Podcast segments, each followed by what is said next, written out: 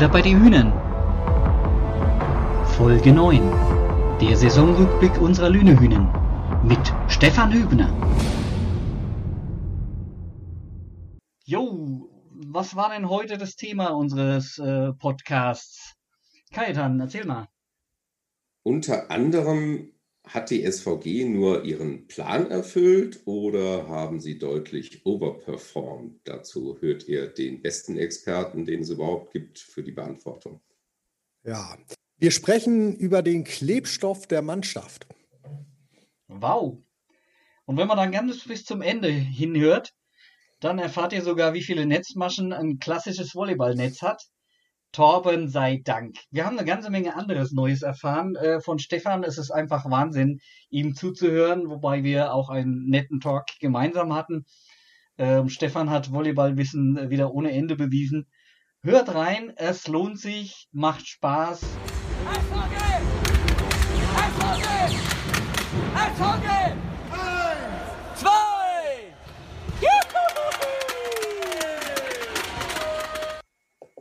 バレーボールポッドキャスト、バターバイディー船へようこそ。 Das war Japanisch. Moin und herzlich willkommen äh, beim ähm, Lüneblog Podcast Butter bei die Hühnen. Wenn euch das jetzt japanisch vorkam, dann habt ihr richtig geraten. Ähm, die Erklärung gibt's nachher. Wir wollen ja auch so ein bisschen Spannungbogen hier aufbauen. Wir freuen uns heute, euch zur Folge 9 ähm, vom Butter bei die Hühnen zu begrüßen. Wenn ich wir sage, dann meine ich äh, Kaeta, Konnichiwa. dann meine ich Torben Konnichiwa. und heute sogar mit Zuschauer. Ingrid ist auch mit dabei. Ähm, und als besonderen Gast haben wir heute The One and Only, den äh, vierfachen Volleyballer des Jahres in den Jahren 1998 bis 2002, den äh, Trainer der SVG Lüneburg seit sieben Jahren. Willkommen, Stefan Hübner. Mit einem norddeutschen Moin äh, grüße ich euch alle. Hallo Stefan. Schön, dass du da bist. Hervorragend. Ja, äh, Freude ist ganz, ganz meinerseits. Und das Huhn wollte auch nochmal begrüßen. Konnichiwa. Ruhe. Konnichiwa sollst du sagen. Ui, das Erklärung gibt's später im Laufe des Podcasts noch. Wir wollen heute mit euch so ein bisschen die äh, Saison oder den Saisonrückblick mal ähm, äh, durchsprechen. Was ist eigentlich in dieser Saison volleyballtechnisch bei den Lünehühnen gelaufen? Und äh, ich leite einfach mal so schlank über zu, zu Torben. Der brennt darauf, äh, so mal in, in den Talk mit äh, Stefan zu gehen. Ja, ähm, danke Wolfgang. Äh, Stefan, wir waren ja am Anfang dieser Saison, dieser Corona-Saison, waren wir alle irgendwie gespannt, wie es vorangeht, wie es überhaupt mit dem Volleyball vorangeht. Ähm, wir hatten ja alle so ein bisschen gedacht, äh, findet die Saison überhaupt vollständig statt oder wäre sie abgebrochen worden? Ähm, was mich jetzt aber mal brennend interessiert ist, wie seid ihr, mit welchen sportlichen Erwartungen seid ihr eigentlich in diese Saison gegangen? Meinst du, was Platzierung jetzt angeht oder ganz. Platzierung, ich glaube, da hattet ihr mal gesagt, ihr wolltet in die Playoffs. Das war ja, das war ja, glaube ich, so eine Ja, Aussage. Also kann man ja jetzt, die Mannschaft hat sich das Ziel gesetzt gehabt, eine Medaille zu gewinnen am Anfang. Ich fand, das war ein sportliches Ziel, aber wir haben gesagt, ja, wir gehen das voll mit. Ähm, von dem her war da, der Glaube war da an die Qualität in der Gruppe. Und sowas finde ich erstmal immer, immer gut, weil das natürlich auch so ein bisschen so eine Ausrichtung gibt für die, für die ganze Arbeit äh, der Saison. Ähm, von dem her haben wir uns am Anfang ein so ein, so ein Leuchtturmziel, sage ich mal, gesetzt, ne, an dem man sich immer wieder messen kann und wo man auch sich auch immer wieder in die, in die Verantwortung gegenseitig nehmen kann, immer wieder darauf zurückkommen und sagt, Leute, wenn wir das und das erreichen wollen, müssen wir halt auf die und die Weise trainieren oder arbeiten. Und ähm, ansonsten war natürlich am Anfang auch, ja, es, es hat sich natürlich komisch angefühlt. Dann ging das noch mit so, so weiß gar nicht, war das ein Spieltag oder waren es noch mehr mit so ein bisschen Zuschauern? Ähm, Ein das Spieltag war wieder hatten halbwegs okay und dann danach war natürlich komplett ohne Zuschauer und das hat so ein bisschen gedauert, sich daran zu gewöhnen. Am Anfang fühlte sich das wirklich an wie so ein Trainingsspiel. Ich glaube, nachher ähm, haben alle Mannschaften und, und alle Teams und vor allen Dingen auch die, die, die Bankspieler das unheimlich gut hinbekommen, so irgendwie Atmosphäre auch in die Halle zu kriegen mit den paar Helfern, die noch da waren. Ähm, also haben das eigene Team unheimlich gepusht, so dass es nachher, ich sag mal, zumindest irgendwie so, so, eine, so eine gewisse Atmosphäre ist zustande gekommen, auch wenn sie natürlich komplett anders war als das, was wir sonst kennen, wenn die Halle voll ist.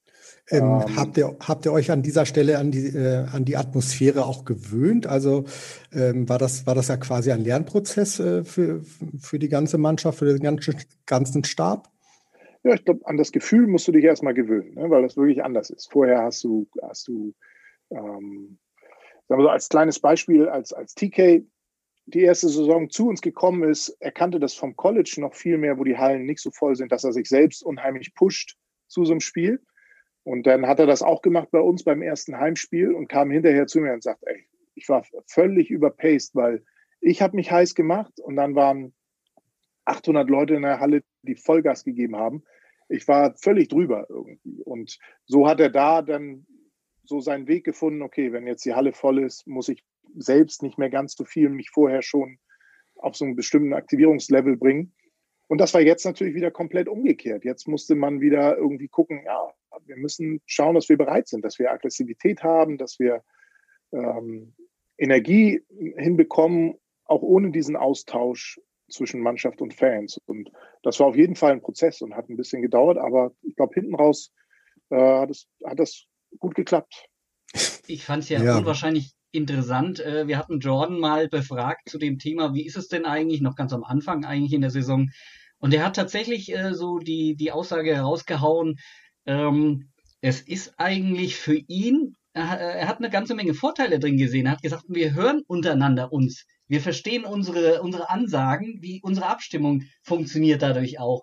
Äh, gut, er kennt jetzt natürlich die, die, die Stimmung in der Halle natürlich nicht und von daher hat er nicht direkt so einen Vergleich.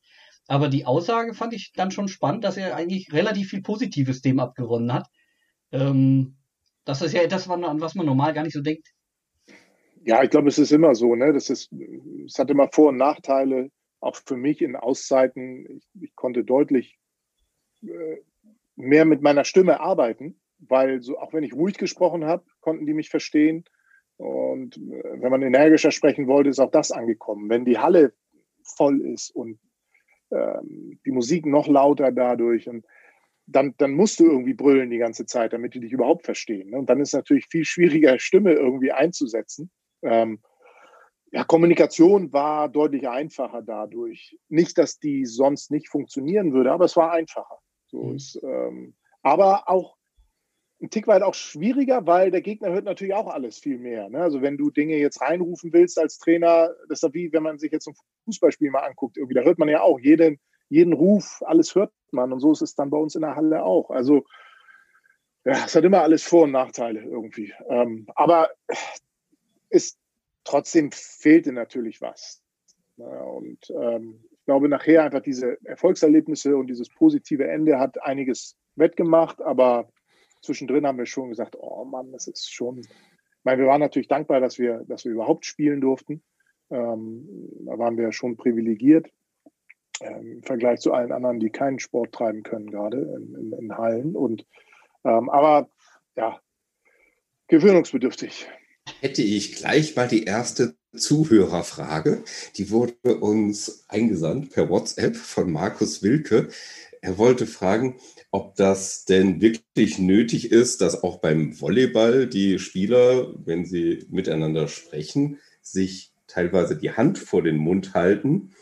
Also ist das äh, wegen der Kameras? Ähm, ich weiß es nicht bei der SVG. Ich habe das gar nicht so beobachtet. Äh, ist das eher für den Gegner, mit der Gegner es nicht sieht? Aber da müsste man ja ausgebildete Lippenleser auch irgendwo haben. Gibt es da Spezialisten im Hintergrund, die versuchen, sowas zu lesen und Taktik rauszufinden? Ich glaube, es geht schon viel zum Gegner, dass du, dass du nicht, du versuchst die Hand ein bisschen Richtung Gegner, dass du, dass du den, ja, die Lautstärke in die Richtung so ein bisschen drosselst. Als Trainer machst du das genauso. Ich halte auch mal die linke Hand dann hin oder die rechte Hand. Ähm, oder mein, mein, mein Brett, was ich dann manchmal in der Hand habe. Vielleicht willst du auch ein Zeichen geben dahinter. Ähm, also es hat nichts mit, mit Kameras oder dass die Jungs äh, irgendwie nicht, nicht gehört werden wollen oder dass, dass da nicht klar sein soll, was sie sagen. Das hat rein, rein mit, ähm, mit dem Gegner zu tun. Und das macht schon Sinn. Wir haben auch bestimmte Codes, die wir dann benutzen. Das heißt, wir haben ein Schlagwort und damit ist ganz, ist allen dann klar, was gemeint ist. Und da mhm. brauche ich dann nicht sagen, was man auch der schlägt aus guter Annahme und der Ball fliegt parallel zum Netz, dann schlägt er gerne scharf diagonal. Dafür haben wir dann einen Begriff. So, den Begriff kann ich reinschmeißen und dann mhm. ist allen klar, was gemeint ist und der Gegner kann damit dann weniger anfangen. Aber professionelle Lippenleser gibt es in der VBL nee. nicht. Was, was immer mal gemacht wurde, ist dadurch, dass ja die Scouts oder irgendwelche Presseleute oder Helfer noch hinterm Feld sitzen, äh, der eigene Zuspieler zeigt natürlich immer, immer unseren Angreifern an, welche Pässe sie laufen sollen. Teilweise sind die Passbezeichnungen doch sehr ähnlich. Und dann kann, äh, kann Leute hinterm Feld sozusagen drüben den Mittelblocker anzeigen, was jetzt unser Schnellangreifer geht. Das ist manchmal hilfreich, das zu wissen. Sowas hat es schon gegeben. Ähm, war jetzt aber im Männerbereich dies Jahr eigentlich war da, war da nichts. Da gibt es dann auch wieder viele, die sich drüber aufregen und sagen, oh, ist doch unsportlich. Und, ähm, ja. Mhm. Äh, geht, geht das, äh, geht dahin auch die Professionalisierung, dass man sich um das Feld her, herum auch, also auch, auch in dieser Stelle so ein bisschen weiter aufstellt? Also, dass du, dass du sagst, wir, wir analysieren live äh, mit Kameras nochmal was, dass dann in diesem, in diesem Fall dann ähm, ähm, Christian oder sowas reinruft oder reingibt? Ja, also Christian gibt mir, Christian hat immer die, die und vorher mit Malte war das genauso, also unser, unser Scout, der hinterm Feld sitzt, die haben von mir immer klar freie Fahrt, alles, was sie denken und alles, was sie sehen, sollen sie mir schreiben. Also wir haben so eine Chat-Funktion offen in unserem Statistikprogramm. Und die schreiben mir dann permanent Dinge zu unserem eigenen Team, zum Gegner und ich filter das und sage dann, ja, habe ich auch schon häufig sag mal so, wir haben uns neulich gerade darüber unterhalten hier in unserer Nachbereitung. So 75 Prozent ist so, wo ich sage, jo, habe ich auch gerade gesehen oder haben wir im Blick. Ähm, dann gibt es ein paar Prozent, wo ich sage, ja, nee, kann man so, könnte man so machen, wenn ich bewusst irgendwie anders machen. Ähm, so, von, so, das ist immer hilfreich. So einfach, weil mehr Augen sehen mehr, gucken auf unterschiedliche Dinge. Jeder hat auch einen anderen, ja, weiß ich, ist, ist, ist eine, guckt auf andere Dinge einfach. Und da ist das sehr, sehr hilfreich. Ne? Bernd, der neben mir sitzt, guckt auf bestimmte Dinge. Ich gucke irgendwie so auf das Ganze. Ähm, ich glaube, es gibt mittlerweile vielleicht sogar noch mehr technische Mittel, die wir auch, ähm, also wo wir die technischen Voraussetzungen für hätten, die wir jetzt noch nicht so nutzen, weil du, du brauchst dann auch genügend Leute, um das zu machen. Also wenn ich jetzt so die Kopfhörer im Ohr zum Beispiel ist was, was mich, glaube ich, nerven würde, wenn ich da ständig einen habe, der mir immer was erzählt irgendwie. Deswegen ist diese Chat-Funktion ganz gut. Da kann ich das in Ruhe filtern. Ähm, also man, man, man könnte dann, du könntest zum Beispiel noch ähm, Videosequenzen ähm, so festhalten, zum Beispiel für die Mittelblocker. Und dann könnte der Mittelblocker, wenn er nach seinem Aufschlag ausgewechselt wird und auf die Bank kommt, könnte er sich aus seinen letzten drei Rotationen, wo er vorne war, nochmal angucken, was hat der Zuspieler gespielt, wie habe ich mich bewegt. So ähnlich wie man das, man sieht das im American Football, wenn der Quarterback äh, äh, rauskommt, ja, wenn, wenn die Defense wieder raufgeht, dann äh, hat er auch immer sofort ein Tablet in der Hand und guckt sich die letzten Spielzüge nochmal an. Also sowas ist schon auch möglich. Wir hätten die technischen Voraussetzungen dafür. Ja, dann brauchst du aber auch genug Leute auf der Bank, ähm, die sich darum kümmern. Ja, dann musst du schon die vollen drei Trainer ausnutzen auf der Bank. Ähm, wir machen so ein paar Dinge noch etwas mehr, etwas mehr Handwerk, also machen schon so Charts auf der Bank. Ähm, ich glaube, wichtig ist immer die Information, die du, die du brauchst, dass du die kriegst und mhm. dass du die auch sinnvoll anwenden kannst. Also wir probieren Dinge auch aus im Training und manchmal sehen wir dann, ja, es ist irgendwie nett, aber ist jetzt ist nicht der Mehrgewinn wirklich so. Ne? Was meinst du mit Charts? Kannst du das nochmal ganz Charts kurz erklären? Charts sind halt, dass, dass wir haben so vorbereitete Zettel, wo dann äh, zum Beispiel bestimmte Schlagrichtungen vom Gegner, bestimmte Angriffskombinationen festgehalten werden. Das sind dann Infos, die äh, für unsere Mittelblocker sind, die dann immer rauskommen, sich neben den Co-Trainer setzen. Einfach mal gucken, was passiert so in meinen drei Rotationen, wo ich vorne bin, wo ich blocke, was hat er zuletzt gespielt, spielt er irgendwie viel erstes Tempo, spielt er das immer am Anfang vom Satz. Also lauter solche Dinge. Oder wir haben auch schon letztes Jahr, als dann Ennio und Bernd auf der Bank waren, äh, hat Bernd sich äh, um den äh, mehr mit dem eigenen Zuspieler beschäftigt, also mehr, was die gegnerischen Mittelblocker so machen, hat da Dinge festgehalten. Ähm, sowas ist schon spannend, ne, weil das ist wirklich was, wo man, wo man schon wichtige Informationen rausziehen kann für den nächsten Ballwechsel. Ich fand es ja vorhin schon spannend, als du gesagt hast, dass die Mannschaft für sich äh, das Ziel, so eine Medaille zu bekommen, ähm, ausgegeben hat. Ähm, wenn wir mal so ein bisschen Revue passieren lassen und mal in die Hinrunde gehen, ähm, da waren wir als, als SVG sicher noch ganz weit entfernt davon. Aber es gab so ein paar Mannschaften, die haben so überrascht, wo man eigentlich gedacht hatte, hm, naja, hm, wird das jetzt diese Saison, die Saison von Bühl, ganz am Anfang in den ersten drei, drei Spielen oder vielleicht auch noch das vierte Spiel, hat man ja gedacht, da kommt was richtig aus Bühl. Ähm, ja, Berlin hat sich nicht so gut geschlagen. Düren, Friedrichshafen sind eigentlich so relativ sicher weit vorne rumgelaufen. Und Frankfurt war auch so der, der Überraschungskandidat auf der negativen Seite. Ähm, ja, wie habt ihr euch da äh, gefunden oder? ich glaube, es waren einfach dieses Jahr wieder viele, viele gute Teams, ähm, die gut zusammengestellt waren auf einem ähnlichen Niveau. Und so wie es manchmal Jahre davor auch schon war, es hängt dann immer davon ab, wie, wie machst du das so gegen die, sag ich mal, direkten Konkurrenten. Ähm, und das haben wir in der Hinrunde nicht gut hinbekommen. Das haben wir in 2020 gesamt nicht gut hinbekommen. War natürlich äh, schon ein bitteres Jahr mit so vielen Spielen, die du verlierst. Das nagt natürlich am Selbstvertrauen. Und ähm, ja, Bühl, denke ich, war eine sehr gute Mannschaft. Bühl hat halt die Strategie, die haben auf sechs, sieben Leute alles gesetzt, dann hat sich der absolute Leistungsträger verletzt zwischendrin und dann wurde es halt sehr schwer. Hinten raus sind sie dann wieder, als sie alle Leute beisammen hatten, äh, haben sie wieder gut gespielt. Ich denke, wenn, wenn die alle gesund geblieben wären, wären sie weiter vorne, vorne gewesen. Und wie habt ihr es am Anfang der Saison ähm, äh, selbst eingeschätzt? Habt ihr das auch so eingeschätzt, dass du gesagt hast, auch Bühl, oh Gott, die, die sind zumindest in der ersten sechs, sieben äh, super zusammengestellt, die spielen, die spielen eine äh, sehr gute Rolle oder war es? Ja, ja, ja, ja, Also wir haben wirklich alle Teams komplett, wir haben ein bisschen Unterhaching und, und VC Olympia rausgenommen, aber alle, alle anderen hatten wir ähm, absolut auf einem ähnlichen Niveau.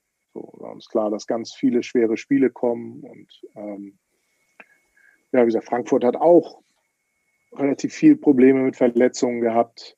Ähm, wir auch noch am Anfang, das hat sich sicherlich auch noch ein bisschen bemerkbar gemacht. Viktor hat länger gebraucht, äh, bis er in Fahrt gekommen ist. Einmal die lange Pause für seine Schulter, wo er schon, äh, die schon spezieller ist, ja, wo natürlich unheimlich Wumms drin ist, die aber auch, wenn die länger sich nicht bewegt, ähm, eine ganze Zeit braucht. Also der hat sich schon schwer getan am Anfang. Dann hat er die muskuläre Verletzung in der Vorbereitung gehabt. Das ist schon was, was auffällig war dieses Jahr. Ob das die Pause war, ob das irgendwie die Gesamtsituation. Es gab natürlich schon deutlich mehr Verletzungen als sonst. Muskuläre Verletzungen auch in anderen Ligen. War schon irgendwie ein bisschen überraschend. Ähm so, und von dem hatten wir auch in der Hinrunde natürlich noch Schwierigkeiten. Dann hatten wir kurz vor Schluss der Hinrunde nur noch einen Zuspieler. Das hat es natürlich auch nicht einfacher gemacht. Ähm, ja, trotzdem haben die Leute, die da waren, gut gearbeitet und ähm, ja, dann kam im Dezember mit Reis natürlich so ein Baustein, der uns dann noch gefehlt hat.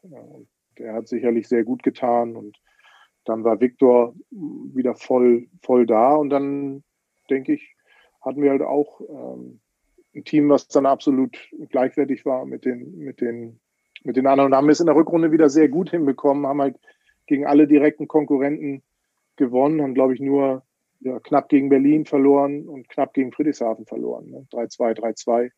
Und gegen Düren war das einzig deutliche Spiel, muss man sagen. Alles andere haben wir, haben wir da sehr, sehr gut gemacht. Und ja, das reichte dann, diese sehr gute Rückrunde reichte dann, muss auch mit ein bisschen Glück, ne, weil je nachdem, wie die anderen dann spielen, hat es dann zu diesem fünften Platz gereicht, der natürlich ähm, immer ein bisschen netter ist, 4, 5, als jetzt 6, 7, 8, wo du gegen die ersten 1, 2, 3 spielst. Ja, also das war ja von den Rückrunden, von der Rückrundentabelle hier im Vergleich zur Hinrunde äh, ja, wirklich erstaunlich in der Rückrunde, wenn man das so rechnet, durch die Verlegung, Spielverlegung, kann man das jetzt nicht ganz als Hin- und Rückrunde deklarieren, aber es ist quasi deckungsgleich. Dann äh, waren wir punktgleich mit Berlin in der Rückrunde, also mit jeweils 21 Punkten, also dritter Berlin, vierter dann die SVG. Und naja, nach der Hinrunde wissen wir, da waren wir auf dem neunten, da äh, musste man noch zittern um Playoff-Platz.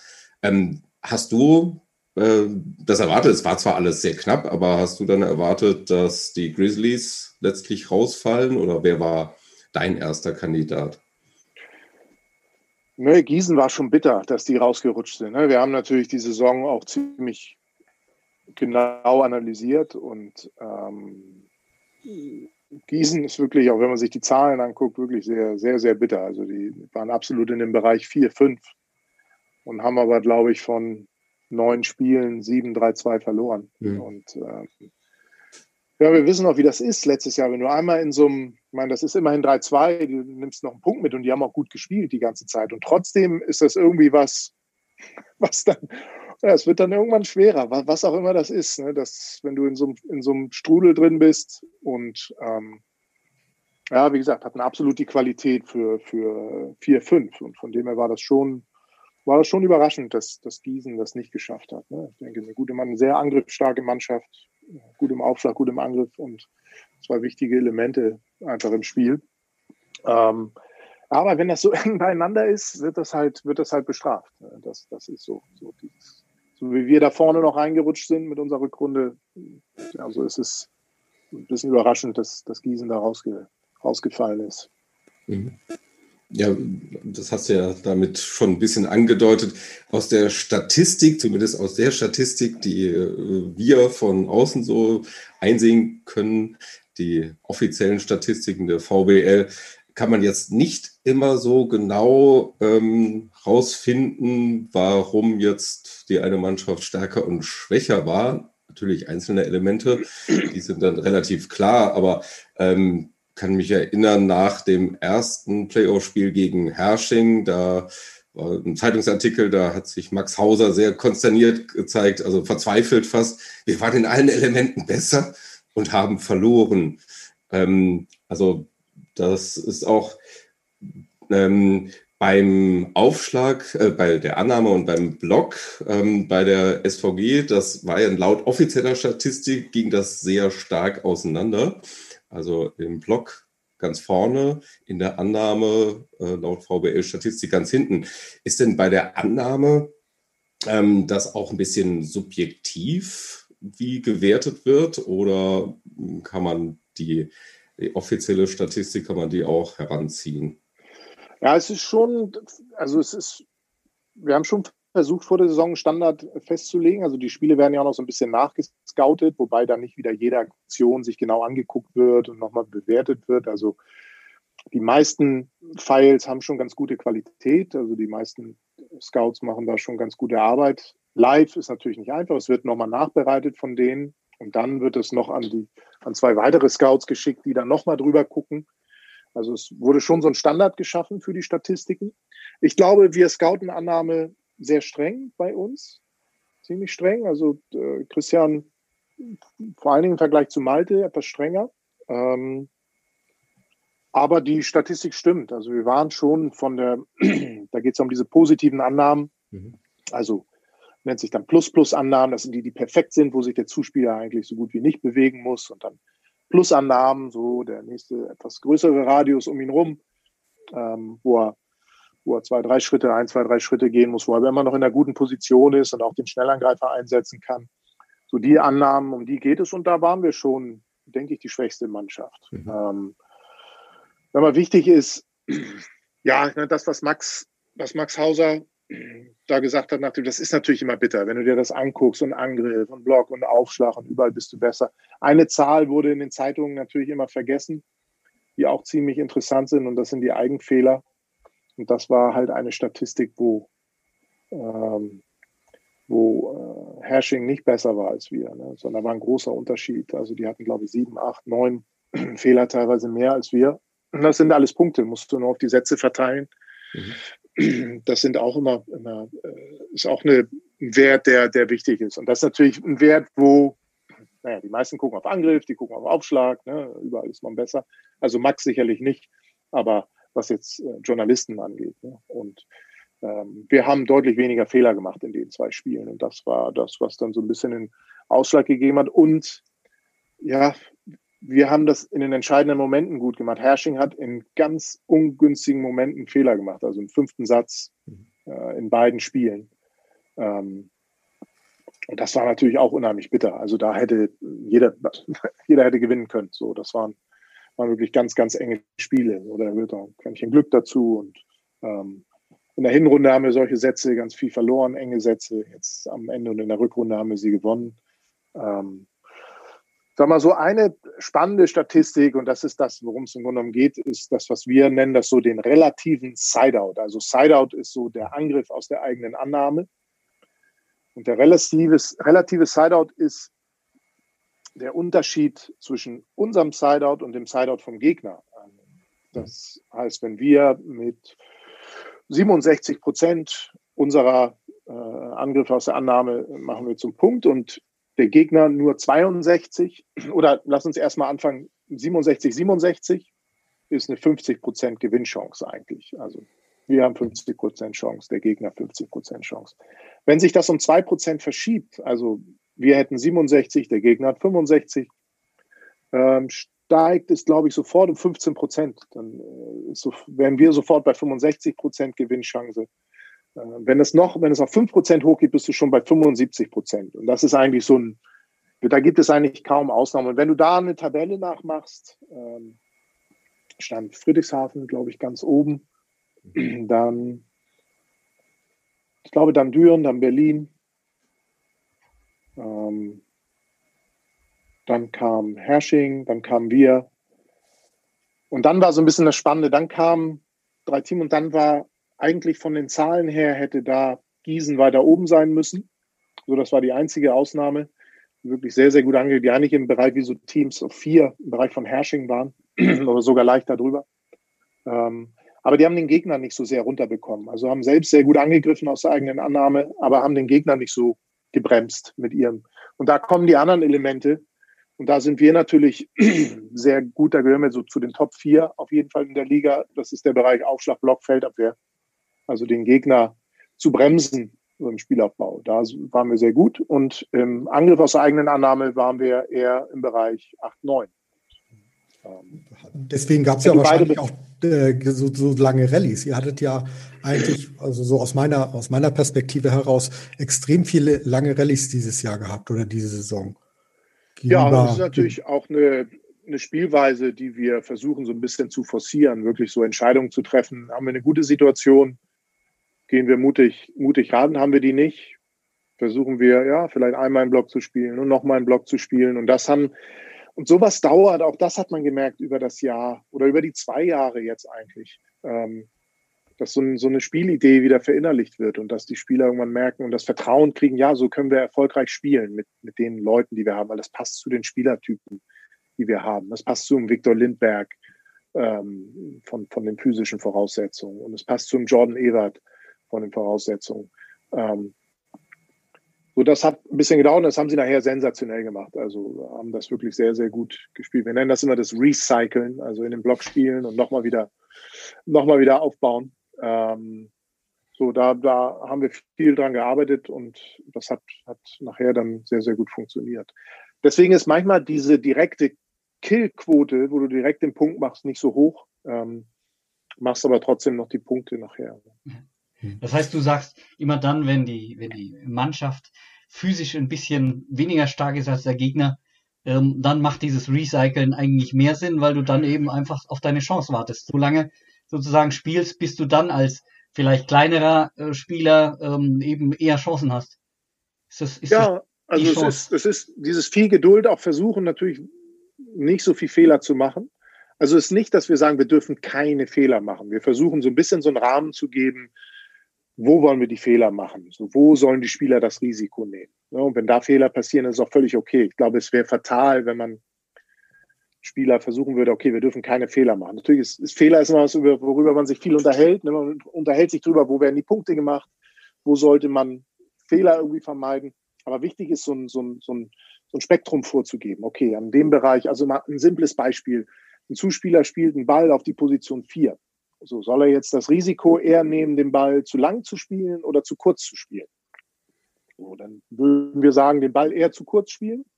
Aber wenn du ihn zu lang spielst, bist du hinter der Antenne und dann kann der Angreifer nichts mehr machen. Also das wäre jetzt, somit würde man dem Spieler den Rahmen geben, ähm, wo er das Risiko nehmen kann. Ja, und dasselbe haben wir auch so für Angriff. Und ähm, das ist immer was, womit wir uns am Anfang der Saison oder über die ganze Saison auch viel beschäftigen. Und ähm, ja, aber es, es dauert trotzdem, bis so eine Spielweise, bis auch der Glaube dann da ist, ja, so können wir erfolgreich sein. Und korrigiert ihr auch während der Saison sozusagen eure, äh, eure Vorgaben? Die, ihr legt euch ja wahrscheinlich so, so, eine, so eine gewisse Messlatte, wir wollen uns so und so entwickeln.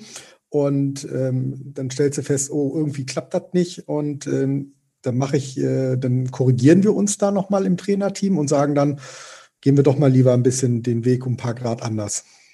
Ja, auf jeden Fall. Ich glaube, es ist wichtig, dass du, dass du eine klare Vorstellung hast. Und wir gucken natürlich auch, wir haben eine Idee, eine Spielidee und gucken manchmal auch, wenn wir Leute verpflichten, okay, die Leute, wie können wir mit denen jetzt spielen?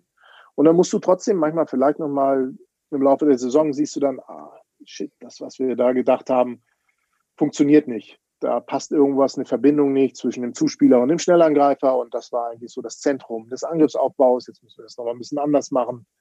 Du merkst plötzlich Angreifer, ah, zu dem passt der Ball dann doch nicht ganz so. Ähm, dann wäre es fatal, wenn du sagst, wir müssen so spielen. Das ist unser System und so wollen wir es machen. Ähm, also ich glaube, es ist wichtig, immer zu gucken, was für Leute haben wir, was, was können wir umsetzen dann. Ne? Also beides ist wichtig, eine, eine generell eine Idee, glaube ich, zu haben, wo, wo, wonach man guckt, auch wenn man Spieler verpflichtet.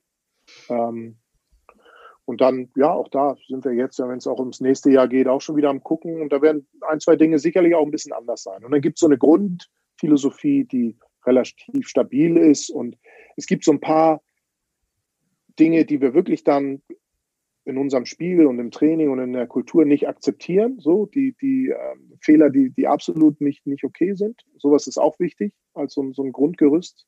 Ähm, sonst kann es manchmal sehr, sehr, sehr wild irgendwo werden. Kannst du das mal ein bisschen, vielleicht mal mit einem kleinen Beispiel bringen? Was, was so ein Fehler ist, den ihr, wo ihr gesagt habt, diese Saison. Jetzt ich, diese Saison ich tippe mal, ich tippe mal. Aufschlag ins Netz. erlaubt oder nicht erlaubt? Ja, Aufschlag, Aufschlag unterm Netz durch. Ja, das, das kommt drauf an. Also das wäre jetzt auch wieder so ein Beispiel, wo gebe ich dem Spieler ähm, den Raum für Fehler. Also wenn wir wollen, wir wollen aggressive, jetzt nehmen wir mal Sprung-Float-Aufschläge. Ähm, wir wollen aggressive Sprung-Float-Aufschläge, die flach übers Netz gehen, die nicht rotieren und sehr flach übers Netz gehen mit einer hohen Geschwindigkeit. Wenn ich jetzt dem Spieler sage, ähm, er darf nicht ins Netz schlagen, er soll aber möglichst das Risiko gehen und möglichst flach übers Netz schlagen. Dann sagt mir der Spieler, ja, wie, wie soll ich das machen? Ich darf nicht ins, also ne, es ist Mittelnetz wollen wir natürlich vermeiden. Das ist so, so ein Fehler, der sollte irgendwie nicht passieren. Aber wenn so ein Aufschlag an der Netzkante hängen bleibt, gerade bei diesen Float-Aufschlägen, ist es, ist es völlig okay. Oder wenn er knapp hinter die Linie geht, ist es völlig okay. Beim Spin-Aufschlag ist es schon wieder was anderes. Da versuchen wir nicht ins Netz zu schlagen, sondern eher ins Aus, weil die Geschwindigkeit so hoch wird, sodass immer noch die Chance besteht, dass ein Spieler eine falsche Entscheidung trifft und den Ball annimmt. Ähm, während wenn er ins Netz geht, ist es natürlich sofort vorbei. Und ähm, ja, so haben wir das für jedes, wir machen immer noch, das ist was, was wir übernommen haben, auch aus der Nationalmannschaft, was wo Vital Heinen auch immer mitgearbeitet hat.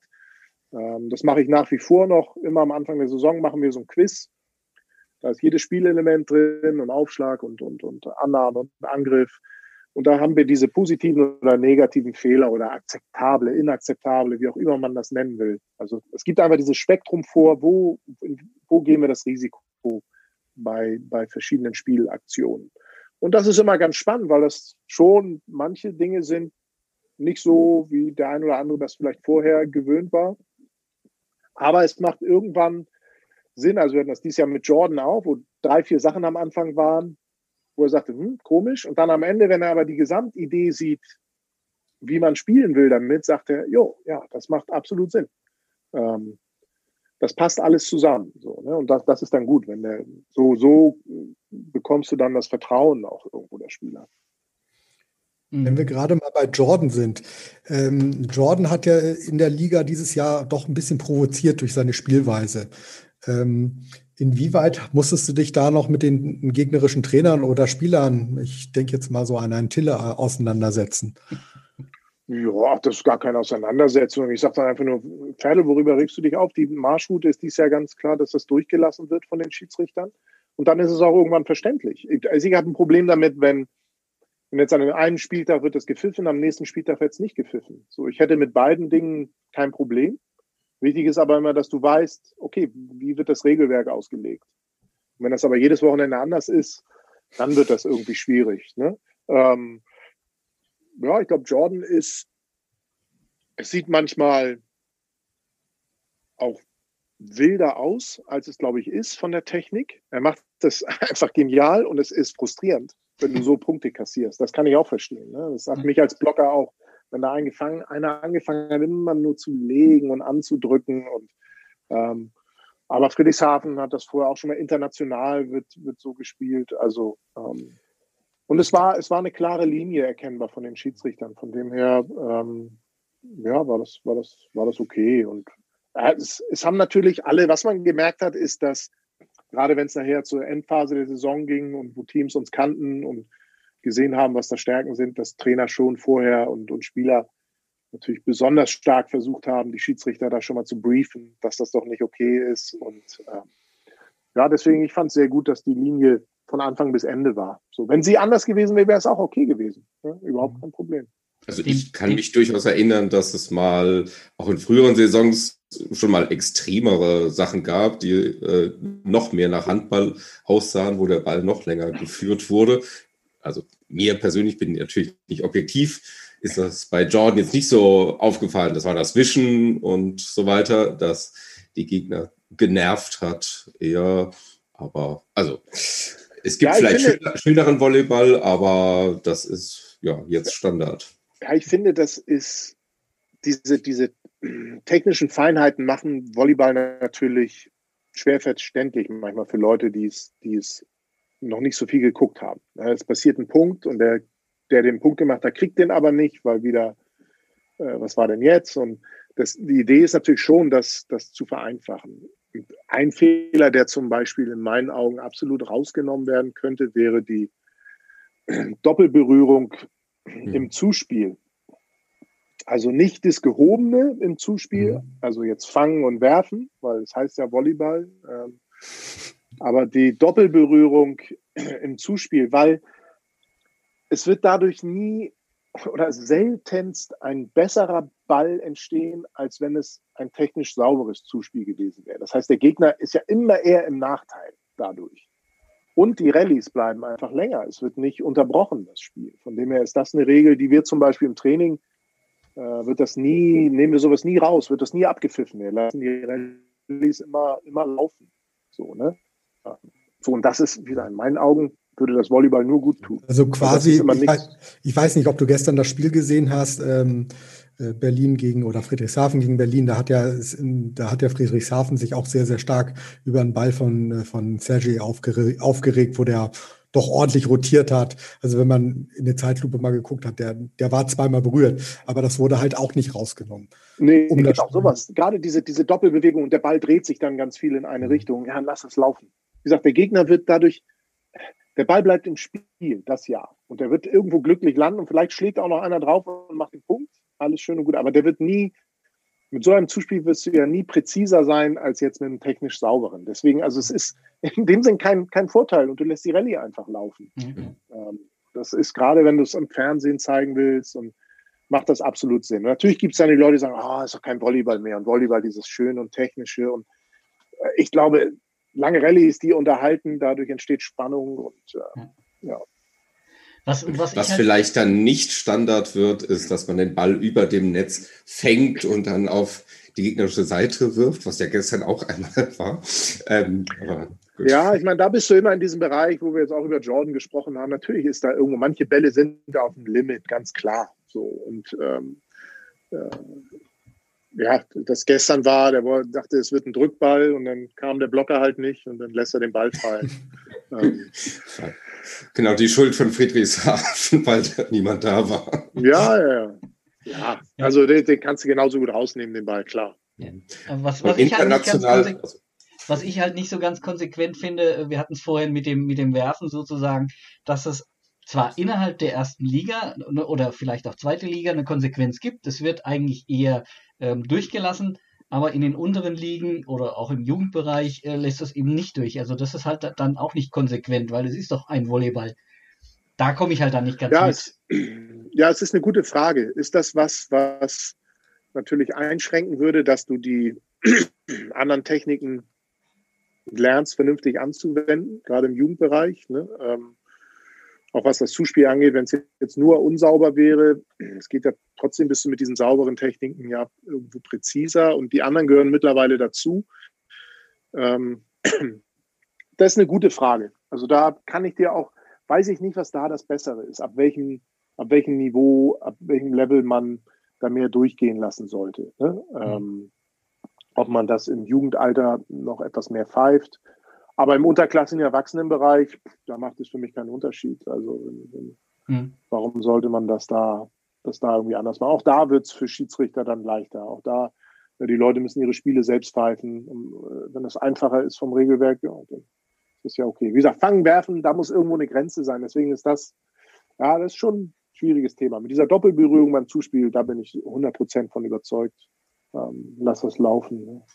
Wird da auch international diskutiert? Also ja. ich meine, mh. und ja, aber eine Regeländerung oder das ist ja eher eine Vorgabe an die Schiedsrichter dann, wie sie pfeifen. Gibt's ja, nee, es gibt schon immer, es gibt, es gibt ein Trainerboard bei der FIVB von, von, von namenhaften Trainern, die auch immer wieder Ideen mit reinbringen und die natürlich auch brainstormen mit anderen Trainern. Also da werden schon Regelvorschläge äh, kommen da immer wieder, gehen da immer wieder ein. Ne? Und wie kann man es spielen? Und sind, manchmal sind, sind wirklich spannende Ideen, spannende Ideen dabei. Also neulich war gerade über diese Doppelberührung hat vor kurzem der, der äh, iranische Nationaltrainer Serbe, der in Polen auch Trainer ist, in, in Sowjetze, ähm, der hatte darüber geschrieben. So, ne, und sagt, ich war voll bei ihm. Ich sage, ja, genauso machen wir es auch im Training. Wir lassen das immer laufen, weil ich denke, das ist, ja, es macht nur Sinn irgendwie. Ne? Von dem her hoffe ich, dass sich die Regel. Es geht ja, es geht ja, glaube ich, auch um die Zukunft so ein bisschen, dass der, dass der Volleyball eben auch nochmal ein bisschen attraktiver wird. Und ich kann es nachvollziehen, ja. wenn, wenn, wenn sozusagen auf einmal der zweite Ball rausgenommen wird und dann, und dann alle wieder gucken, was war denn jetzt eigentlich? Und ja. ähm, so nimmst du halt natürlich auch nochmal äh, ein bisschen bisschen Spannung aus dem Spiel raus und, und, manche Sachen. Ja, du siehst das, auch da, du siehst das wieder im Fußball. Sobald das irgendwie zu kompliziert wird, was ist nun Hand? Ist das Hand, ist Hand Hand, ist es nicht Hand, was ist Abseits, ist es, mhm. ja, also muss es versuchen, irgendwie möglichst einfach zu machen. Ja, und das ist dann unterhaltsam ist, einfach verständlich. Ich glaube, das, das ist so ein bisschen die Ziel, Zielausrichtung. Aber Volleyball bleibt natürlich trotzdem technisch ein anspruchsvolles Spiel da und, und einfach durch die Geschwindigkeit auch für die, Schweiz, für die Schiedsrichter immer unheimlich schwierig. Ne? Ja, okay, ehe wir jetzt über Fußball reden, lass uns doch nochmal ja, auf, die, ja. auf die Saison gehen. das war keine Kritik, Quatsch. Ähm, Finalspiele stehen an. Äh, gestern war das erste, also wir nehmen heute am, am, am Freitag auf. Ähm, ja, schon spannendes Spiel ähm, beide Giganten gleich auf. Trotzdem irgendwie so mein Gefühl, also natürlich hätte ich gerne die SV gegen Düren im Endspiel gesehen, ohne Frage. Aber ich glaube, es war doch dieses Jahr wirklich, beide waren sehr nah dran. Düren natürlich noch ein ganzes Stück näher dran. Ähm, ja, wie ist es für dich? Also Düren hätte es auch verdient gehabt. Wie siehst du das? Ja, auf jeden Fall. Düren hat, hat bärenstarke Saison gespielt und ähm, ist auch ein gutes Team für nächstes Jahr auch schon wieder äh, gute Leute, die dazukommen, sehr, sehr breit aufgestellt mittlerweile, sodass auch wenn Leute da mal ähm, ausfallen, haben die wirklich, ja, sind mittlerweile mit 14 Spielern immer unterwegs auf, auf sehr gutem Niveau. Und ähm, ja, Düren war da dran. Ich denke, sie, sie hatten durchaus die Chance. Ne? Ähm, so, wir haben es Friedrichshafen auch schwer gemacht. Äh, Berlin ja, Berlin hat irgendwie ganz, holprige Saison, so. Sind irgendwie nie so richtig in Fahrt gekommen. Hat immer irgendwie, wir waren immer verwundert. Wir haben uns gedacht, oh, jetzt kommen sie. Nee, dann doch wieder irgendwie nicht. Auch da natürlich immer wieder Verletzte und angeschlagene Leute und dann ähm, kannst du nicht in voller Besetzung trainieren. Ich meine, es haben andere Teams auch, aber Berlin hat das, hat das auch gehabt und ähm, und dann haben wir jetzt gesagt, ja, jetzt zum Finale. Und dann habe ich gestern, habe ich mit Flo irgendwie kurz geschrieben sagt, Flo, ja, oder telefoniert. Und dann sagte er, ich hatte gar nicht im Kopf, dass das Spiel schon lief. Und dann sagte er, oh, steht 2-0. Ich sage, wie 2-0? Ja, für Berlin. Nee, für Friedrichshafen. Und war ich, war ich schon überrascht. Dann habe ich angeschaltet und auch geguckt. Und dann hat Berlin nachher irgendwie, ja, irgendwie haben sie so diese richtige Art gefunden zu spielen. So mit ein bisschen Lockerheit und Spaß und Freude und trotzdem Aggressivität, nicht, nicht zu verbissen. Also das, das war für mich spannend zu sehen. Wir haben so richtig den, den richtigen, richtigen Level so von, von Anspannung, Spaß, Lockerheit, Konzentration gefunden und, und dadurch das Spiel dann gedreht. Ich meine, am Ende, wie gesagt, fünfter Satz, zwei Punkte, kann so oder so ausgehen. Ja. Aber ich glaube, kann, eine, kann eine coole Serie werden. Also, mhm. so wie das jetzt schon losgegangen ist, ähm, wie gesagt, beide Teams auch da eine breite Bank mit Wechselmöglichkeiten. Mir freut es natürlich für Cody, dass er dieses Jahr deutlich mehr spielt und äh, viele, viele Einsätze bekommt, auch nicht nur jetzt mal bei schwächeren Teams, sondern wirklich in entscheidenden Momenten und, und äh, hat das gut gemacht. Cody, ähm, weil Cody ist immer, ich glaube, viele Leute unterschätzen ihn manchmal. Er hat halt diese, diese ein, zwei, drei unglücklichen Aktionen immer, die so unglücklich aussehen und die bleiben manchmal bei Leuten so im Kopf hängen. Aber wenn du dir wirklich mal anguckst, auch hinterher so schwarz auf weiß, was er da Spiel für Spiel immer macht, ist das schon, schon sehr, sehr gut. Ja, also für die Annahme war er gestern auch Gold wert, was ja sonst nicht seine Stärke war, aber das, das stabilisiert. Außerdem hat er einfach emotional, glaube ich, war er der Game Changer ja, Cody hat einfach bei Sprungaufschlägen ab einer bestimmten Geschwindigkeit kriegt er ein bisschen Probleme. Aber Floataufschläge nimmt er, nimmt er mittlerweile sehr gut an. Friedrichshafen hat auch den einen oder anderen Floataufschläger mit drin. Ähm, Im Gegensatz zu Berlin, wo ja nicht so viele sind. Ähm, aber auch, auch da hat Berlin jetzt wieder ein bisschen umgestellt, dass doch der ein oder andere Mal einen Float-Aufschlag einstreut, wo sie ja äh, dieses Jahr das versucht haben mit diesen Vollgas-Sprungaufschlägen. Das war ja so die, die Marschroute von Anfang an. Ähm, sie haben es nicht hinbekommen oder selten hinbekommen, stabil aufzuschlagen. Es waren immer sehr viele Fehler auch mit dabei und haben eigentlich nicht den Effekt gehabt mit dem Aufschlag, den sie eigentlich sich, glaube ich, erwünscht haben, mit diesem, mit diesem, dieser Philosophie ähm, Vollgas zu gehen. Ne? Ist, sie haben sich das so für letztes Jahr aus der Analyse, das ist das, was ich so gehört habe, einfach das hat so gefehlt im Vergleich zu, zu Top-Teams in Europa, einfach noch dieser Aufschlagdruck. Und das haben sie versucht hinzubekommen, hat nicht so richtig geklappt, finde ich, auf die Saison gesehen. Äh, wobei ich da mal sagen muss, ich hatte das eine Spiel, das war in Berlin. Ähm, Friedrichshafen hat es 3-1 in Berlin gewonnen. Es gab Phasen in dem Spiel, wo es wirklich nur um den Aufschlag ging. Also da wurde ein Aufschlag reingehämmert nach dem anderen. Für mich als Fan muss ich sagen, ist es nicht mehr wirklich attraktiv. Weil es geht nur noch darum, wie, wie, wie äh, stark ist der Aufschlag. Und, und das war dann das entscheidende Spielelement in dem Sinne. Also von dem her fand ich das kein schönes Spiel mehr. Also. Ich glaube, es war ja schon mal viel, viel extremer. Als die Regeländerung kam mit der Netzkante, äh, dass das kein Fehler mehr ist, wurde ja wirklich Vollgas gegangen. Ich erinnere noch die Zeiten, wo wir Nationalmannschaft gespielt haben unter Stelia Mokulescu. Wir waren teilweise mit unseren Aufschlägen, das ging Richtung 30 Aufschlagfehler pro Spiel. Ne? Das war wirklich ja, es war so Ass, Ass-Fehler, ne? das war so die Philosophie. Du konntest dann auch an Tagen, wenn du die Aufschläge getroffen hast, hast du, konntest du plötzlich auch mal Brasilien schlagen. Ähm, du hast dann aber auch an Tagen, wo es nicht funktioniert, ähm, gerade, also wenn du es jetzt nochmal auf ein niedrigeres Niveau runterbrichst, ich glaube, wenn du die Fehler etwas geringer hältst, kannst du gegen viele Teams, die auf deinem Niveau sind, sehr, sehr gut spielen, weil die sich die Punkte immer arbeiten müssen und der Druck sehr, sehr hoch ist die ganze Zeit.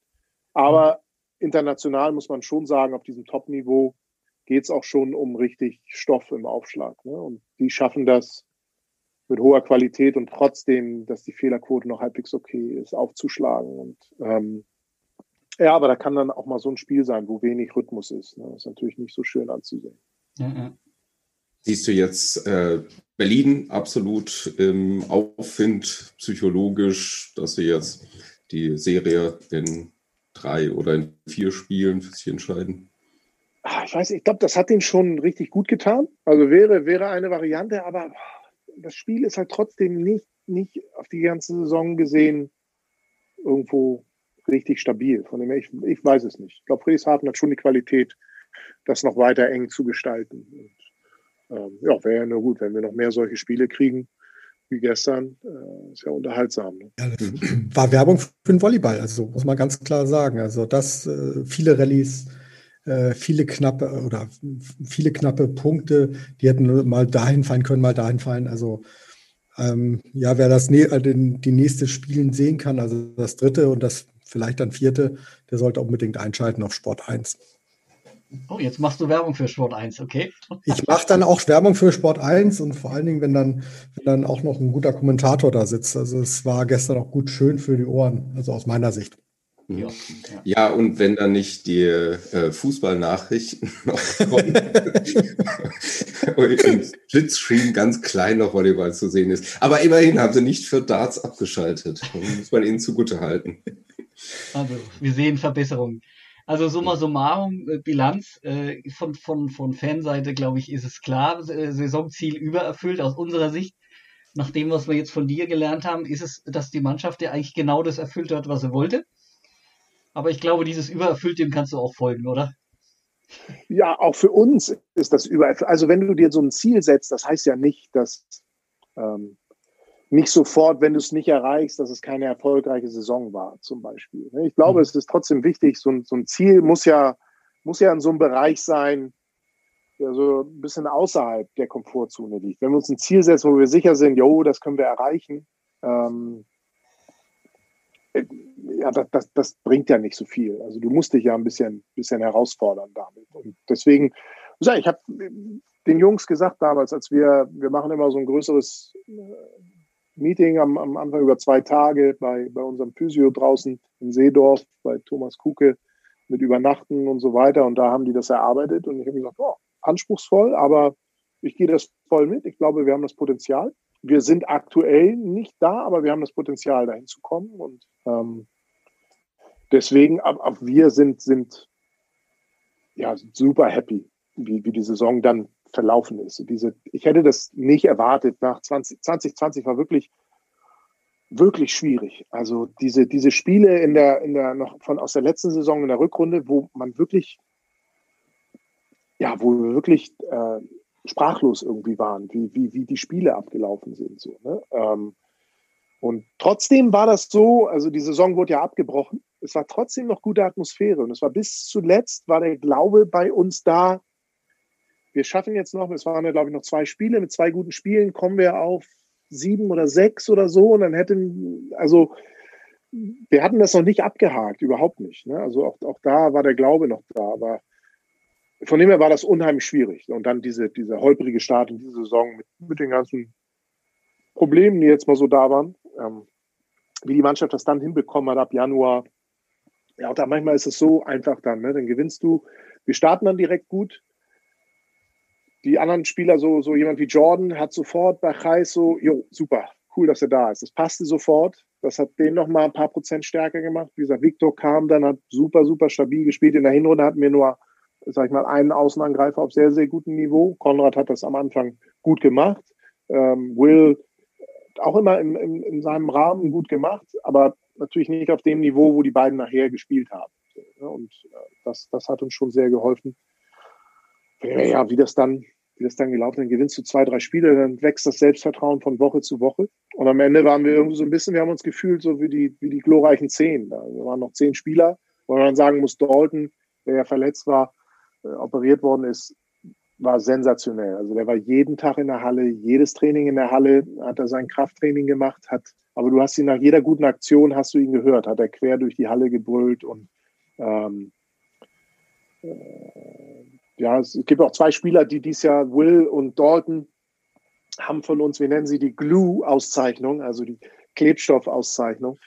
Ähm, die haben die beiden bekommen, weil das wirklich die waren, die ganz viel für diese Atmosphäre unheimlich gut getan haben. Da für, für super Stimmung gesorgt haben. Und das war in dieser Rückrunde, ja, alle hatten einfach nur Bock zum Training zu kommen, obwohl die kaputt waren, obwohl das anstrengend war. Wir sind wahnsinnig viel gereist. Es waren nur noch zehn Spieler, zwei Mittelblocker, die viel gesprungen sind in jedem Training.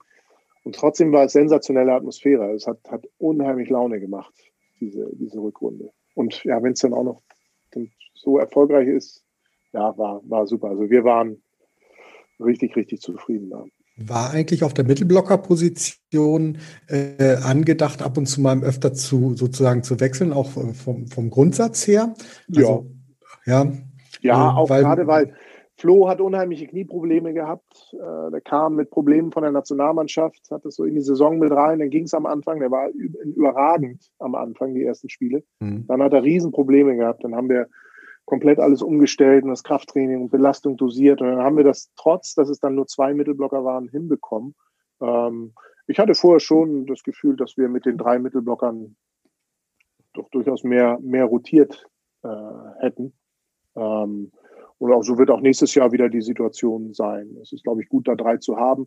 Unterschiedliche Qualitäten, wenn du jetzt gerade so jemanden wie Dalton und Michel vergleichst. Ne, Dalton, etwas kleinerer Spieler, sehr, sehr schnell, äh, unheimliche Stärken im Angriff. Michel, äh, unheimlich stabil, äh, stabiler Blockspieler, äh, strahlt so eine, so eine Souveränität aus. Also das sind so unterschiedliche Qualitäten und da kannst du immer mal gucken, was brauchen wir jetzt an dem Tag, was braucht die Mannschaft heute oder wer ist wie drauf.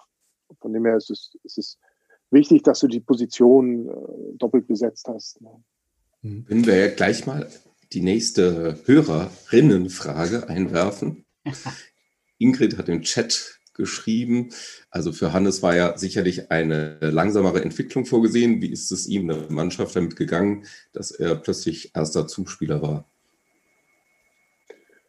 Ja, Hannes, ganz ehrlich, das war so, so ein Experiment. Also wir haben dann gesagt, durch, durch diese ganze Corona-Geschichte und das natürlich auch finanziell jetzt nicht der Moment war, großes Risiko zu gehen. Und ähm, haben wir uns entschieden, wenn nicht jetzt, dann, dann machen wir es nie. Also lass uns das jetzt mal riskieren.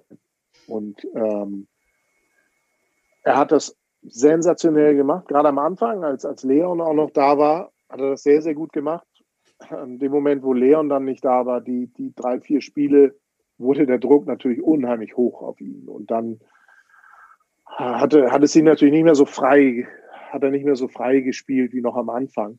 Ähm, aber wir sind super positiv überrascht von, von Hannes. Hannes ist so ein Typ, jeder spielt mit ihm gerne auf dem Feld, so von seiner Art her, von seiner Ausstrahlung her. Und ähm, er hat sich toll entwickelt. Er hat Qualitäten, die auch uns sofort geholfen haben im Aufschlag, wo er einige Sätze, Spiele für uns sogar mitgedreht hat. Ähm, und hat es im Zuspiel, wie gesagt, sehr, sehr gut, sehr, sehr gut gemacht. Dann wurde es, wurde es wirklich schwierig für ihn, ja, wo er dann alleine war. Und dann ab dem Zeitpunkt, wo Kreis da war, ähm, war das wieder ein bisschen freier für ihn. Aber wir sind, ja, wir haben das nicht erwartet, überhaupt nicht. Also Hannes ist für uns der so dieser äh, Most Improved Player, also der Spieler, der sich am meisten entwickelt hat über das Jahr. Und das war überhaupt nicht zu erwarten. Und ja, das ist sensationell, dass wir jetzt einen vollwertigen Erstligaspieler, also mit der Perspektive, er hat noch Potenzial, er wird sich noch weiterentwickeln, ähm, dass wir den aus den eigenen Reihen jetzt so gewonnen haben. Also er ist in Hamburg natürlich ausgebildet, aber er hat jetzt schon mehrere Jahre bei uns in der zweiten Mannschaft gespielt und ja, dass so jemand aus der Region über den Weg diesen Sprung schafft, ist, ist was ganz Besonderes, glaube ich. Und da, da, das freut uns, freut uns sehr. Mhm. Geht uns auch so. Definitiv. Wir hatten ihn auch im Podcast, Alles, mhm. Podcast zusammen mit Richie. Es war ein sehr nettes Duo, das wir da zusammen hatten und äh, das äh, hat sich schon sehr ähm, ja, äh, positiv und, und äh, ja, sehr schön angehört. Ähm, Torben, ich glaube, du wolltest äh, das Thema Erik Röhrs mal anschauen. Du willst, du willst weitergehen. Ich habe noch so viele Fragen. ja, wir haben einen Plan. Hallo. Ja, ach Gott, einen Plan. Wir brauchen einen Plan, nicht? ähm, ja, ähm, wir hatten ja mal ganz vorhin, ganz kurz hast du mal ähm, Düren angesprochen gehabt. Und dass ja. Düren jetzt auch für die nächste Saison schon einen starken Kader hat. Und äh, bei VCO haben sich ja doch so ein, zwei Spieler ähm, doch herausgestellt, dass sie ein sehr gutes Potenzial haben. Und dabei äh, ist dann, hat dann der Erik Röhrs, ist ja jetzt zu Düren gewechselt. Und er hat dann in seinem ersten Interview quasi gleich gesagt, dass er ganz tolle Gespräche mit der SVG hatte. Also gehe ich mal ganz stark von aus, auch mit dir. Ja, ja. Hat leider nicht geklappt. Dabei hat die Mutter doch gesagt, dass sie es lieber gehabt hätte, dass er bei der SVG bleibt. Habe ich das richtig im Kopf? Ja. Ja, wie gesagt, es ist, ich meine, das ist, ist, das sind ja aber viele Dinge, die in so eine Entscheidung mit reingehen. Und das ist natürlich auch nicht einfach, ähm, für so einen jungen Spieler so eine Entscheidung zu treffen. Ich glaube, es sind beides tolle Vereine, so, ähm, wo, wo, wo man als junger Spieler sich gut entwickeln äh, kann und eine gute Zeit haben kann. Ich war selbst in Düren, auch das Düren ist ein, ein toller Verein, toll geführt. Ähm, manchmal, das sind natürlich zwei, drei Buddies von ihm, die schon in Düren sind. Sowas kann manchmal auch mit reinspielen. So, ne? Dann habe ich da zwei, drei Kumpels, die kenne ich und ähm, so von dem her, ich, solche Dinge können dann manchmal den Ausschlag geben. Wenn du wirklich, wo, wofür soll. Er hat sich echt schwer getan. Also äh, dann immer schon mal nachgehakt und äh, sagt, ich brauche noch Zeit, ich kann mich nicht entscheiden, schwer. Und, ähm, von dem her, ja, ist schade. Wir hätten ihn, wir hätten ihn sehr, sehr gerne auch bei uns im Team gehabt, überhaupt keine Frage. Ne? Wenn er wenn er sich gesundheitlich weiter stabilisiert, so wie er das dieses Jahr jetzt da ganz gut hinbekommen hat, er hatte in der Vergangenheit viel, viel Verletzung.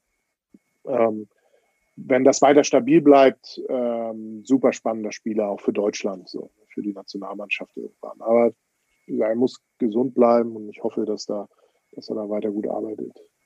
Ja, Eine Volleyballmutter hat gesagt, man soll immer auf seine Mutter hören in solchen Sachen. Naja, aber ich hoffe natürlich, dass Erik Rührs sich gut weiterentwickelt. Ich habe ihm gesagt, man, hör auf deinen Bauch und das hat er am Ende, mhm. glaube ich, da gemacht und er hatte da so ein bisschen etwas das, das bessere Gefühl vielleicht. Das, es ist völlig okay. Es ist schade, aber mhm. es ist okay es macht es natürlich so manchmal auch schwer, weil natürlich versuchen wir auch immer, und da sind wir nicht alleine, das versuchen alle Teams irgendwo auch äh, interessante deutsche Spieler auch immer wieder mit, mit dabei zu haben. Also es ist dann manchmal auch nicht ganz einfach. Ne? Leute mhm. von, von einer bestimmten Qualität. Ähm, so, da, da, das versuchen viele. Ne? Ich meine, Frank Max Hauser, der versucht es auch immer wieder und ist auch dann manchmal frustriert. Er sagt, ja, ich ich versuche das jedes Jahr wieder, die, die, die Jungs irgendwie zu holen und, und es klappt halt nicht. Ne? So da eigentlich die Strategie die mit dem Masterplan und der VBL, dass, dass ein bisschen mehr, oh, ein bisschen mehr Ausbildung in die Richtung der Bundesligisten gebracht wird. Also es ist da mehr Ausbildungszentren. Ich glaube, Düren ist, glaube ich, sehr stark dran, da demnächst äh, was auf die Beine zu stellen. Aber ich glaube, das ist ein, ein schwieriges Thema, ne? weil du musst ja überlegen, das ist was, was bei Handballvereinen und bei Basketballvereinen und im Fußball, ja, da ist das überall so. Da sind dann teilweise jeder Bundesligist muss sein eigenes Leistungszentrum haben. Das sind natürlich nochmal Sportarten, die bewegen sich finanziell in einer ganz anderen Ecke. Also so ein, so ein Leistungszentrum, nimm mal das Beispiel Volley Youngstars in Friedrichshafen. Das kostet dich bestimmt 200.000 Euro, kannst du einfach sagen. Und wenn du unseren Etat siehst und sagst, du jetzt 200.000 Euro für Nachwuchs, das ist erstmal schön gesagt. Ne? Ja, die Bundesligisten sollen das machen. Da sind wir, da sind wir ganz weit, weit von weg. Also wirklich ganz, ganz weit von weg noch, dass sowas, dass, dass man wirklich von solchen Leistungszentren reden kann. Es gibt, gibt Nachwuchsarbeit und es gibt Stützpunkte und es gibt Stützpunkttraining und das haben wir auch. Und wir versuchen, viele Kinder in die Halle zu kriegen und versuchen, die Qualität zu steigern, auch da im Trainerbereich. Und ähm, ja, das ist ein, ein ganz langer Weg, weil du, da gehört vieles mit dazu. Du brauchst Partnerschule, du brauchst Unterbringung dann. Entweder brauchst du private Familien oder du brauchst dann Internatsräume, du brauchst jemanden, der so ein Internat mit. Also das ist schon, ähm, schon ein ganz schöner Batzen. So, ne? Und von dem her, ich glaube, dass wir eigentlich bisher gut gearbeitet haben in diesen Stützpunkten. Frankfurt, Berlin, Friedrichshafen, vorher gab es noch in Bayern was. Ähm, das Modell hat eigentlich ganz, ganz gut funktioniert. Aber gut, der, der Verband ist jetzt natürlich auch nicht, nicht finanziell jetzt auch nicht so dicke aufgestellt und ähm, ja, vielleicht ist die Frauenbundesliga, vielleicht sind die da, die sind, denke ich, da schon weiter. Ja, so Teams wie Schwerin und Dresden. Ähm, und Stuttgart, da passiert da, glaube ich, schon ziemlich viel. Ne? Die haben auch zweite Mannschaften, die dann in der zweiten Liga sind. Und auch wir hatten immer die Idee äh, gehofft, dass, dass, ähm, dass unsere zweite Mannschaft, dass man vielleicht hochgeht in die zweite Liga, aber auch das hat bisher noch keinen Sinn gemacht. So, jetzt, also, also auch vor allen Dingen finanziell, jetzt, wenn ich das richtig mal verstanden habe. Ja, auch finanziell, natürlich, natürlich. Und dann gab es auch da ein, zwei Spieler, die dann auch gesagt haben, oh, zweite Liga, äh, René Wahlburg hat aufgehört in der ersten Liga ähm, wegen Arbeit und so weiter. Und wenn das in der zweiten Liga, also der Aufwand wird ja immer größer dann auch. Ne? Das, das war schon nicht so, nicht so einfach. Und, ähm, ja, also ist auch das ist ein spannendes Thema, aber wie gesagt, von, von wirklich diesen Leist, dass man von Leistungszentren reden kann bei Bundesligisten, sind wir noch sehr weit weg. Da schließt sich der Kreis. Wir hatten in Folge 2, äh, war es glaube ich, Andreas Balburg da, da haben wir noch über das Leistungsnachwuchszentrum, Bundesleistungsnachwuchszentrum oder äh, Bundesnachwuchsleistungszentrum gesprochen. Ähm, du siehst es noch ein bisschen skeptisch. Also, ähm, das heißt, ja, wir sind in der Entwicklung. Ja, ich glaube, man, man will sich dahin bewegen, aber es ist noch ein sehr, sehr weiter Weg.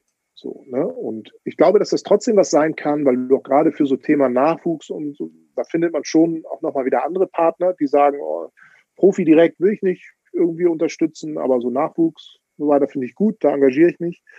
Ähm, ist sicherlich ein, ein, spannendes Projekt und ähm, wäre auch was, was, was, was, was Tolles, wenn man das hinbekommt. Aber das ist gerade eine, noch eine Mammutaufgabe für, für die Männerbundesligisten für einen Großteil. Also ja. Berlin hat auch noch keinen, in dem Sinne, Berlin macht Jugendarbeit wahnsinnig gut und viel, überhaupt keine Frage.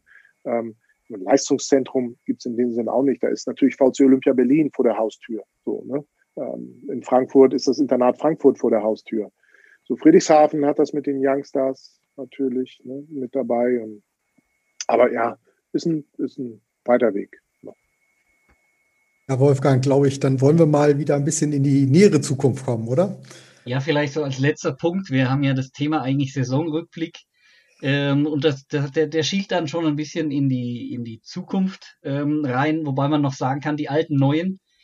Ähm, und wenn ich die alten Neuen sage, dann, dann meine ich damit natürlich die, bei denen es schon bekannt ist, dass sie verlängert haben ähm, oder noch einen Vertrag haben. Das wären eben äh, Jordan, TK und Michel. Und äh, ich schätze die SVG so ein, dass die Mannschaft eigentlich schon steht. Du musst jetzt keine Namen sagen, Stefan, aber. du kannst nicken nein, oder nein, nein, nein, das hören wir dann nicht im Podcast. Nein, nein, wir sind schon, wir sind schon, wir sind, glaube ich, schon ziemlich weit. Also bis auf eine, bis auf eine Personalie steht, steht das Team soweit und ähm, es bleibt ein ganzer Schwungspieler, es kommen ein paar neue dazu und ähm, ja, ich glaube, es kann ganz nett werden. Mal gucken. Volleyball ist ja so und so ein schnelllebiges Spiel äh, oder ein schnelllebiger Sport, besser gesagt.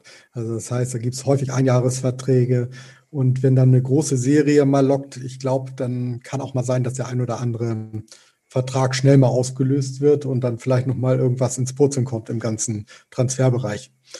Ähm, wenn wir jetzt aber noch mal gucken zu TK, was, was mich unheimlich interessiert oder was mir aufgefallen ist, die letzten Spiele ähm, in den großen Hallen gerade, hat TK Wahnsinnswerte gehabt in seiner Annahme, also von der Statistik, die wir ja auch schon vorhin mal angesprochen hatten, ähm, die uns zur Verfügung steht. Ähm, können, wir, können wir davon ausgehen, dass äh, TK auf einmal ein, was heißt ein Riesenspieler, aber dass der in den großen Hallen deutlich, äh, deutlich stabiler und äh, bessere, ja, mehr, mehr Annahmen auf positiv und beziehungsweise perfekt hinbekommt? Oder, oder woher, woher kam das, dass er dass auf einmal, da war ein Leistungssprung, äh, da war ja ein riesengroßer Sprung drin? Na, ich glaube, das, das äh, betrifft das ganze Team auch. Ähm, auch das geht natürlich in diese Annahmestatistik mit rein. Man muss überlegen, wir spielen, und Hersching spielt auch in der flachen Halle, mhm. keine Frage, aber wir spielen halt jedes zweite Spiel in der flachen Halle und die anderen Teams ein oder zweimal in der Saison. Wo es deutlich schwieriger ist, für, für jedes Team Bälle anzunehmen. Da geht der ein oder andere mehr an die Decke. Um das zu vermeiden, geht der ein oder andere mehr rüber oder man versucht, den zu stark kontroll zu kontrollieren und verreißt sein Spielbrett und dadurch entsteht ein Fehler. Deshalb äh, bin ich mir sicher, dass alleine das Spielen in einer großen Halle wird schon Auswirkungen auf unsere Annahmequalität haben. Und ähm, bei TK das absolut richtig wahrgenommen. Er, ist auch, er sagt das auch. Er sagt, oh, alleine wenn wir dann Friedrichs haben, wir reisen den Tag vorher an und trainieren da abends ein bisschen und diese hohe Halle auch da mal zuspielen zu können, diese hohen Bälle, ähm, es ist schon komplett was anderes. Also unsere Mannschaft wird besseren Volleyball spielen können in der großen Halle.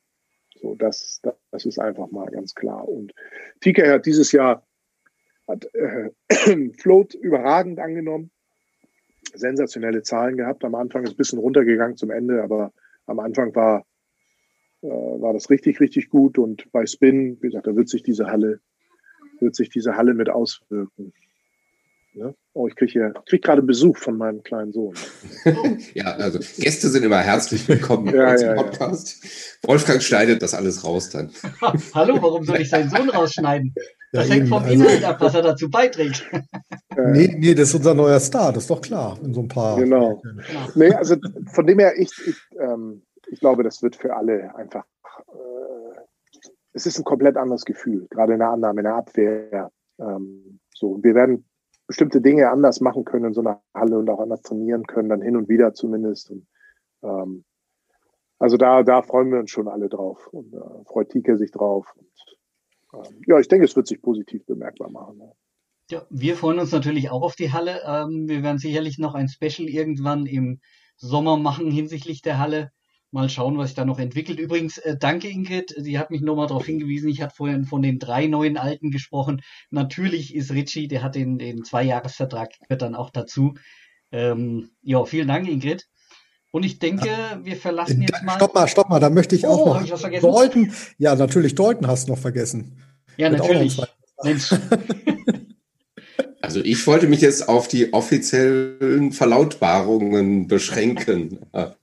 hey, wieso? Dalton, Dalton wurde, wurde glaube ich, doch ähm, an der, letztes Jahr schon gleich bekannt gegeben, dass er einen Zweijahresvertrag hat. Das habe ich auch so im Kopf. Ja. Okay. Das habe ich mir es so aufgeschrieben. Also ich habe noch eine Tabelle, wo ich mir das mal aufgeschrieben habe und es ist auf jeden Fall so, ja. Und wir haben uns auch ganz bewusst bei ihm entschieden, was ist ja so, so eine Situation, jetzt wird operiert, was machst du? Äh, will man auf jeden Fall weiter zusammenarbeiten? Guckt man, dass man eine andere Lösung findet. Und wir haben ganz klar gesagt, einfach vom, vom Typ her und das, was da noch an Potenzial, was er nur angedeutet hat, ähm, ja, ich glaube, da, da können wir nächstes Jahr noch Spaß haben mit ihm. Ja, das ist auch sehr schön für die Stimmung im Team und so weiter. Ja, das auf jeden Fall, ja. Mhm. Ja, dann, Kajetan, glaube ich, sind wir bei der Kategorie ein Kessel Buntes. Ähm, zur Erläuterung. Buntes. Die, die, die Namensgebung, äh, Stefan, hat natürlich was mit ehemaligem Spieler zu tun, aber ähm, Kajetan, was steckt denn drin in dem Kessel? Ich muss jetzt mal erklären, das versteht keiner. Du musst, zumindest muss ich erstmal klappern mit dem Kessel. Ja, Kessel Buntes. Was haben wir heute in, im Kessel Buntes? Ja, ihr habt ja schon am Anfang äh, unseren japanischen Einschlag für, diese, für diesen Podcast gehört. Das hat einen bestimmten Grund. Wir sind berühmt. Wir sind die Nummer eins in Japan. Big in Japan. Vielleicht erinnert ihr euch an den Hit. Wir sind der Nummer eins Volleyball-Podcast in Japan.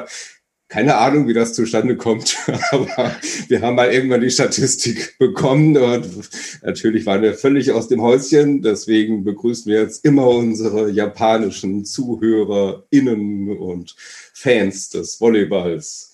Ähm, Konnte das denn passieren? Wahrscheinlich hat das damit zu tun, Stefan, jetzt mal Butter bei die Hühnen. Ihr habt doch bestimmt einen Japaner für nächste Saison verpflichtet. bestimmt liegt das daran. okay, du darfst dazu, darfst dazu nicht sagen, das verstehe ich ja, aber ja. das bringt natürlich auch die Social Media Zahlen wieder ganz nach oben. Aber wir haben schon ein bisschen Vorarbeit geleistet mit unserem Podcast. Wahrscheinlich gibt es in Japan nur einen Volleyball-Podcast und das ist unserer. Das könnte eine Erklärung sein, ja. Der einmal abgerufen wurde. Naja, mal schauen. Oder es wurde falsch übersetzt. Keine vielleicht haben die aber auch irgendwie gedacht, dass das was mit Ernährung zu tun hat, wegen Butter und deutsche Küche oder so. Das könnte ja auch sein. Ne? ja, das ist in der Kategorie Volleyball-Podcast. Ah, ja, okay. Ja. ja. Gut, also es bleibt ein Rätsel. Also äh, Stefan, du hast ja schon gesagt, eine Position ist noch unsicher. Vielleicht kommt ja ein Japaner nächste Saison. Ja, ich, ich glaube eher nicht. Ja. Wir dürfen ja noch nicht alles verraten. Wir haben, wir haben leider in dieser, dieser Statistik nichts von anderen äh, Ländern gehört. Äh, in, in Deutschland sind wir in der Kategorie Volleyball als Podcast auf Nummer drei geführt. Ähm, man könnte jetzt böse Zungen behaupten, drei von drei. Es ist aber für uns jetzt nicht das Entscheidende. Es gibt schon mehrere Volleyball-Podcasts in Deutschland. Ähm, aber ganz interessant, dass auch die Deutsche Volleyballliga inzwischen schon mal so einen Überblick gebracht hat, ähm, oder der DVV so rum, einen Überblick über die Podcasts ähm, im Volleyball und äh, hat uns da immerhin auch aufgeführt. Ähm, aber das ist gar nicht mal unbedingt unser Ziel, sondern unser Ziel äh, ist eigentlich das Ganze ja so ein bisschen bekannter zu machen und äh, wir wollen auch den Spaß dabei haben und äh, ich hoffe, unsere Gästen haben den Spaß dabei auch. Und Kajetan, du könntest mal gucken, was im Kessel noch ist. Im Kessel muss ich mal ein bisschen kramen. guck, guck mal. Ach, da steht Torben. Ich Ja. stehe da drin. Also Mhm. ich, mich kann man gewinnen oder was? Oder Nee, was du, hast jetzt? du hast irgendwas zu verkünden, glaube ich. Ach so, ja, stimmt. Ähm, beim letzten Podcast war die, äh, war die Saison ja noch nicht ganz zu Ende. Da fehlte ja noch, da fehlte ja noch ein Spieltag und noch, wurden noch zwei Spieltage in der Statistik nachgetragen. Deswegen konnte unser Tippspiel noch nicht ganz abgeschlossen werden, unser Hauptrundentippspiel. Und ähm, jetzt haben wir natürlich einen, kann ich den Gesamtstand noch mal ähm, bringen. Also erster ist Prinz Poldi geworden, zweiter BB Mozart und äh, dritter Zigzag. Also herzlichen Glückwunsch. Ähm, Prinz Poldi, du kriegst von uns einen Ball. Also von der Ja, SVG. der ist unterschrieben. Den Ist haben unterschrieben. wir von der ganzen Mannschaft unterschreiben lassen. Ja, und dann äh, natürlich von unserem kleinen oder unserem Sponsor Sommerbecker DAX äh, ein bisschen Bier und einen kleinen Gutschein dazu. Ja, ich hoffe, ihr habt Spaß damit und freut euch. Und ähm, unser Tippspiel wird, geht ja diese Saison auch noch ein bisschen weiter. Da gibt es zwar nichts zu gewinnen, erstmal jetzt in der, in der Finalserie, aber auch mal ein bisschen spaßig, äh, Spaß dabei zu haben. Und nächstes Jahr geht's weiter. Und dann schauen wir mal. Herzlichen Glückwunsch. Und nächste Saison hoffen wir auf rege Beteiligung aus Japan.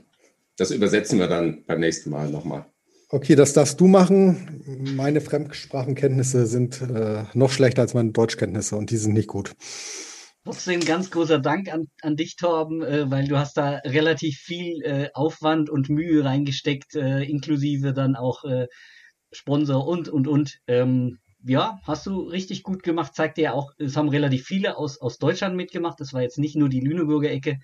Ähm, schön, schöne Geschichte. Sehr schönes Engagement. Und was ich jetzt Ja, noch danke. Und es wird noch besser. Also ich, ich habe noch so ein bisschen was. Aha.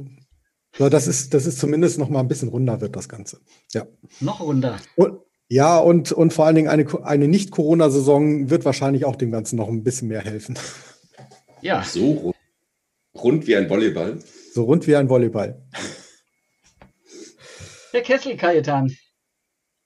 Der Kessel, der Kessel ist geschlossen jetzt. Stimmt nicht, da muss noch was drin sein. Such noch mal.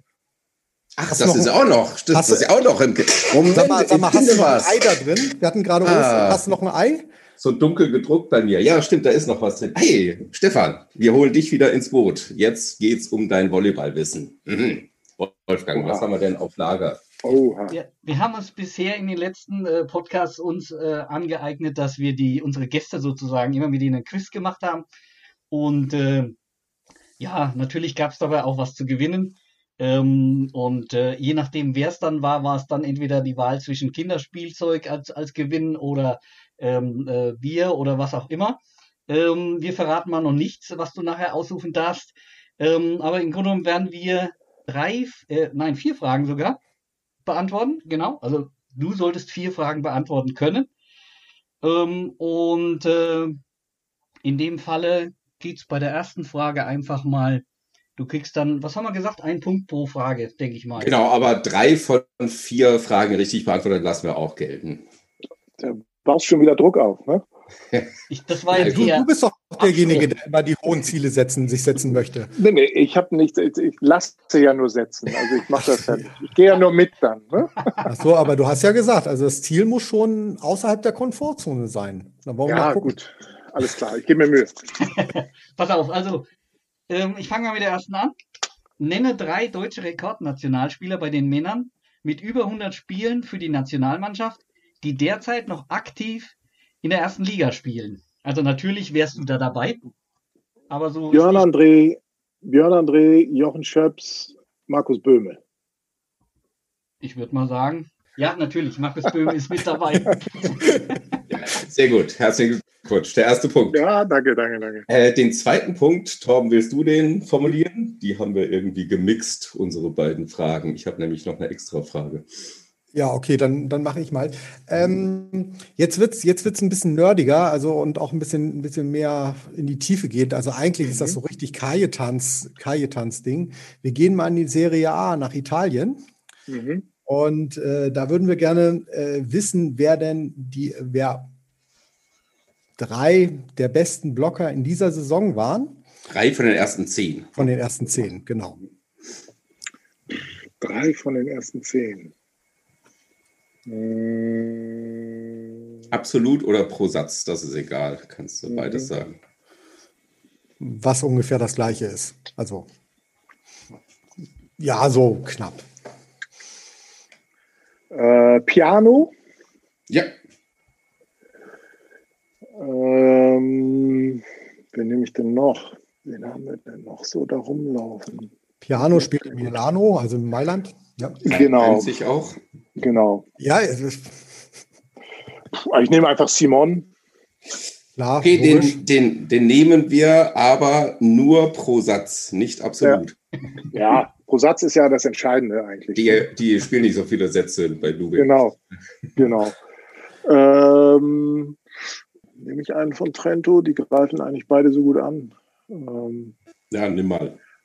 kann ich beide nehmen oder muss ich einen von beiden nehmen? Einen, einen. Ach so. Eigentlich würde ich lieber aus Perugia noch einen Mittelblocker nehmen, Italiener, aber ich komme nicht auf den Ja. Namen. Den, Oder du nimmst ähm, den anderen. na gut, Ja, den, dann nehme ich den, Ja. den Argentinier oder wen soll ich nehmen? Oh Mann. Ja, guck mal, jetzt haben wir ja schon fast zehn zusammen. Ne? Haben wir ja schon fast zehn zusammen. Ah. Schweiß einen Namen noch rein. Ich überlege, ob ich noch nicht noch, gibt's, vielleicht gibt es noch einen spannenderen. Gibt es nicht noch irgendwo jemanden, den wir nicht auf dem Schirm haben? Ähm, Ich nehme noch der mal Tänzer- Holt, Holt. Ah, Ich nehme noch mal Holt. den hatte ich jetzt nicht unter den ersten. Ach, schade. Schade. Du, eine Chance hast du noch. Einen, der nach ähm, äh, zu so, Piacenza nehme wechselt. ich, ja, dann nehmen wir den, den, der, der war nicht der Iraner, war doch bestimmt auch gut, oder? Der war alle auch Fälle. gut, ja, Ja. aber Ja. pro Satz, weil er erst später gekommen ist. Genau, genau. Ja, das ist schon ein guter Blocker. Genau. Musavi oder sagt man Ja. Sayed? Ich weiß nicht, welchen Namen man. Ich glaube, Äh, Sayed. Sayed, ja. Genau. Ja. Genau. Okay, dann lassen wir das mal so. Ansani ist übrigens der Beste. Ansani, genau. Weil den kenne ich noch, das ist ganz witzig. Ansani, mit dem habe ich neulich äh, noch, hat irgendjemand mir ein Foto zugeschickt, als ich in Treviso gespielt habe, hat der noch ein Foto mit mir und Gustavo und äh, er stand in der Mitte. Äh, Mhm. Er hat in, in der Jugend in Treviso gespielt. Mhm. Aber wie gesagt, ich bin mit den Namen bin ich nicht gut. Also, Ja. Ich habe zwar die Gesichter und kann dir die beschreiben und wo sie spielen, aber Mhm. Also da müssen wir, da müssen wir einfach mal sagen, also Reis hat da, hat da deutlich, deutlich mehr Fachwissen äh, rübergebracht. das erwarte ich aber auch, dass die jungen Leute sich mit, mit internationalen Volleyball beschäftigen. So, ist das war jetzt eine Einzelmeinung von Torben. Ne? Nein, Also Potraschanin und Solé sind dann auf den nächsten beiden Plätzen, sowohl absolut als auch pro Satz. Ja, Also mit deinem Trento warst du gut. ja, Trento war ich schon, war ich schon okay. Ne? Ich glaube, die sind beide ganz solide. sind wir bei anderthalb oder bei zwei Punkten, Kajetan? Also Zwei. zwei Punkte, zwei Anderthalb. Punkte. Zwei Punkte. Dann, okay, äh, Stefan ist kritischer mit sich. Also ich habe die Frage gestellt und da ich mir auch keine Namen merken kann, also zwei Ja, Punkte. alles klar. Super. Also beim zweiten, ja. Okay. gut. So, jetzt äh, komme ich noch zu einer Frage. Aktuell in den großen Ligen, also äh, Italien, Russland und Polen, kannst du in jeder, äh, für jede Liga einen Finalisten nennen? Welcher Club ist schon im Finale? Ähm, Jastrzębie in Polen, Mhm. Dann ähm, gegen Kacherchin sind die im Finale, glaube ich. Noch nicht, noch nicht. Noch nicht, aber das Sachsa wird braucht wahrscheinlich noch so kommen. ein Spiel vielleicht. Genau, gegen Sachsa. Dann haben wir Italien, äh, ist das Finale Lube gegen Perugia. Lube braucht auch noch das dritte. Ich dachte, das wäre schon gewesen jetzt. Sie haben, Haben die nicht gespielt? Nee, haben die sie nicht gespielt zwei- gestern? Sie haben. Ach so, war das, war das doch schon. Okay, aber sie haben das erste Spiel verloren, erstaunlicherweise. Ja, ja, genau. Aber danach habe. haben sie, glaube ich, danach haben sie, glaube ich, alles gewonnen jetzt. Wieso, Ach ja, richtig, Auf, auf Twitter Ja, ja. hat- habe ich das schon geliked. Also Ja, auf ja, Twitter ja. habe ich das schon Ist, geliked. Genau. ist schon durch, Genau. ist schon durch. Entschuldigung. Ja. So, jetzt Ähm, Russland. Russland äh, ist Kasan raus. Das heißt, äh, St. Petersburg Ja, sehr gut. Die haben sich heute im Halbfinale Ja. durchgesetzt. und das andere Team, Fackel. Äh, ich, ich weiß gar nicht, das ist, glaube ich, noch nicht beendet. Oder Ach nee, so, es ist ah. wahrscheinlich äh, vor Okay. kurzem beendet worden, als wir unseren Podcast aufgenommen haben. Ich vermute aber, äh, dass es eher Dynamo ist, aber ich habe nicht geguckt. Okay. Ja, also ja. Aber du hast die drei. Ja, ein bisschen, äh, verf- ich verfolge das schon ein bisschen. Okay. Ja, Kasan, äh, ja, glaube ich, etwas äh, ja, überraschend, vielleicht nicht ganz, aber ein bisschen traurig, dass sie jetzt aus der Champions League sogar rausgeflogen sind. Also sie spielen nächste Saison gar nicht in der Champions League. Hm, das ist bei dem Budget wahrscheinlich schon eine Katastrophe. Vielleicht gibt es ja noch ein paar Wildcards oder so. Mal gucken. ja, können noch was drehen. Ach so, ja, dann haben wir noch eine Frage. Ja, wir So, sind, ja, eigentlich hat er ja alle drei. Ja, ja, aber, aber das ist eine aber- Bonusfrage. Wollen Wir wollen ihn ja mal richtig stellen? aus der Komfortzone bringen, nicht? Also, Ah, Also, ähm, im März, in der März-Ausgabe des Volleyball-Magazins war ja eine schöne Story über Angelina und dich. Ihr seid ja wahrscheinlich Oh. das bekannteste. Ähm, wusstest du gar nicht, ne? Nee, äh, das bekannteste deutsche Volleyballpaar. Ähm, kannst du uns noch drei andere Volleyballpaare nennen, bei denen beide noch aktiv in, in einer ersten Liga spielen und mindestens einer der beiden oder eine muss auch für die deutsche Nationalmannschaft spielen? Und wir wollen natürlich hören, vielleicht gibt es ja auch neue Entwicklungen. ach so. Ach so. Das fällt jetzt Ähm, alles mehr unter Klatsche und Tratsch, aber gut. dafür sind wir bekannt. Ähm, nehme ich einmal äh, Ruben Schott. Wohl ja. Äh, seine Partnerin ist? Hat ganz süße Sommersprossen, auf jeden Fall. Richtig. Sein, Genau. seine Partnerin ist, ist Kimi. Für mich ist sie nur Kimi. Ja. Genau. genau. Mhm. Ähm, dann nehme ich noch äh, Grosser Habelkova. Jawohl, Ui. Brauche ich noch mehr? Wie viel muss ich? Drei oder was? drei. Mhm. Ach so, drei. Ähm, was haben wir denn noch so? Mann, was ist das für eine, das ist ja auch eine heiße Frage, ne? Ja, eben. Ähm, Vielleicht ein italienisch-deutsches Pärchen. Italienisch-deutsches Also Pärchen. so von den Ligen her. Torben, so. Torben will dich völlig in die Irre führen, glaube ich. Ich, glaub, nee, ich, kann, ich meine, ich kenne noch eins. Guigi und der Grieche mit dem serbischen Namen. Das müsste auch noch ein Pärchen sein. Ich glaube, die spielen auch noch beide aktuell. Äh, wie heißt er noch? Oh, jetzt kommen wieder meine Namen. Also, ist, äh, wie war der erste Name? Sie heißt Guigi. Aber sie ist keine Deutsche oder keine. Nein, sie ist eine Spiel- Italienerin. Nee, eine- also einer davon muss. mal Ja, ich weiß. Das war, das war das, was ihr von mir hören wolltet. Ja, da ja, ja. Äh, fiel mir gerade nichts zu ein. Also du möchtest ein, eine deutsch-italienische Liaison. Das mochte, das wollte Torben. Ja, das Ach so.